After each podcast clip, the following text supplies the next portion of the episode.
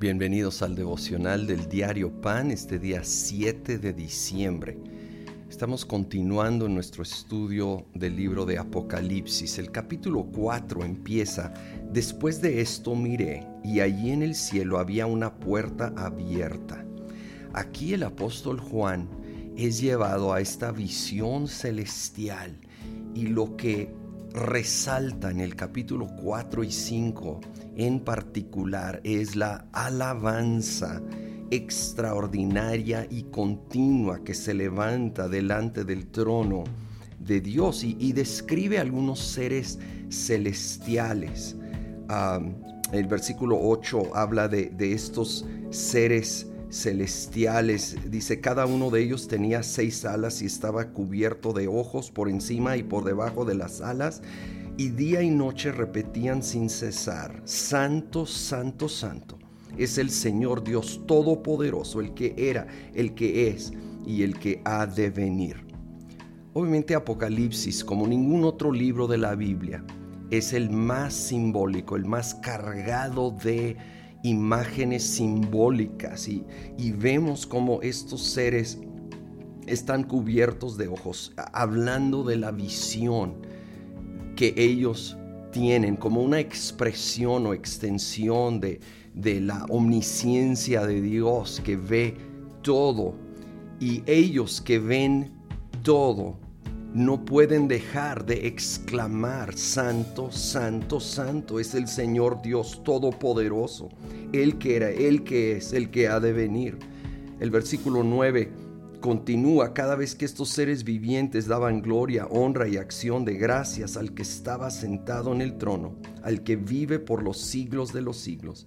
Los veinticuatro ancianos se postraban ante él y adoraban al que vive por los siglos de los siglos, y rendían sus coronas delante del trono, exclamando y continúa la adoración. Estos veinticuatro ancianos no nos da más información, pero hay muchos comentaristas que consideran que posiblemente por ser el número 24 pueden o representar o ser en sí 12 eh, del Antiguo Testamento, eh, los 12 tribus de Israel, sus cabezas, sus líderes, y los 12 apóstoles de Jesucristo en el Nuevo Testamento y probablemente o son ellos o representan ese liderazgo del Antiguo Testamento, del pueblo de Israel y del Nuevo Testamento de ya extendiéndose a todas las naciones. Pero lo, creo lo que más sobresale es lo que están haciendo. Se postran, adoran y rinden sus coronas delante del Señor.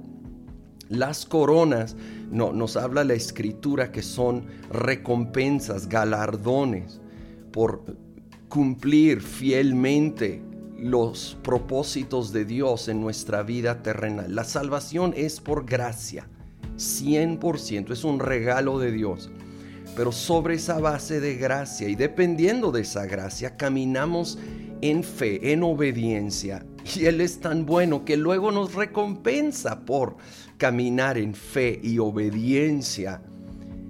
Y lo expresa como coronas. Y, coronas nos hablan de autoridad, obviamente. Y lo hermoso de esta escena es que aquello que Dios ha dado a estos 24 ancianos. Ellos reconocen que es de parte de Él y realmente le pertenece a Él. Así que lo dejan delante de Él a sus pies. Y eso debe de ser nuestra actitud con todo don, todo regalo, todo lo que viene de la mano de Dios. Porque todo lo que tengo y lo que soy es por su gracia. Y no me lo debo de quedar, sino lo debo de rendir a sus pies. Y Señor, en esta hora venimos a rendir a tus pies todo lo que tú nos has dado, reconociendo que todo lo bueno que podemos tener o ser es por tu gracia, es un regalo, no nos pertenece. Te pertenece a ti toda gloria, toda honra, todo crédito, Señor. Y queremos unir nuestras voces a esa esos seres celestiales que te adoran día y noche y proclamamos que tú eres santo, eres único, eres incomparable, separado de todo lo demás, digno, digno de recibir toda gloria, toda honra, toda majestad en el nombre de Cristo Jesús. Amén.